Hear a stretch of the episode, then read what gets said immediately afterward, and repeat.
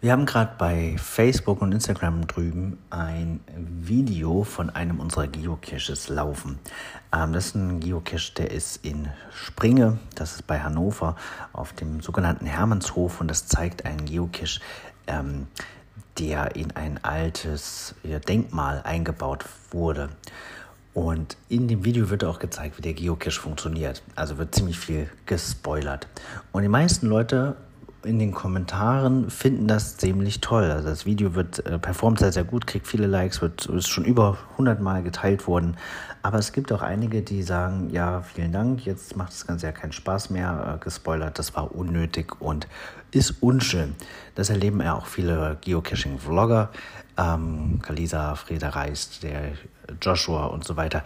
Ich bin mir sicher, dass auch die häufig zu hören bekommen, oh, jetzt habt ihr das alles verraten. Meine Erfahrung ist, dass das eher dazu führt, dass man selber den Geocache machen will, wenn man ihn halt schon gesehen hat. Denkt, oh, wie cool, den möchte ich auch haben. Ähm, für andere ist das eben anders. Ich würde mich mal dafür interessieren, wie ihr das seht. Ähm, wie findet ihr das? Schaut ihr euch überhaupt Videos von anderen Geocaches an? Möchtet ihr die dann noch selber suchen oder ist der Spaß für euch dann vorbei?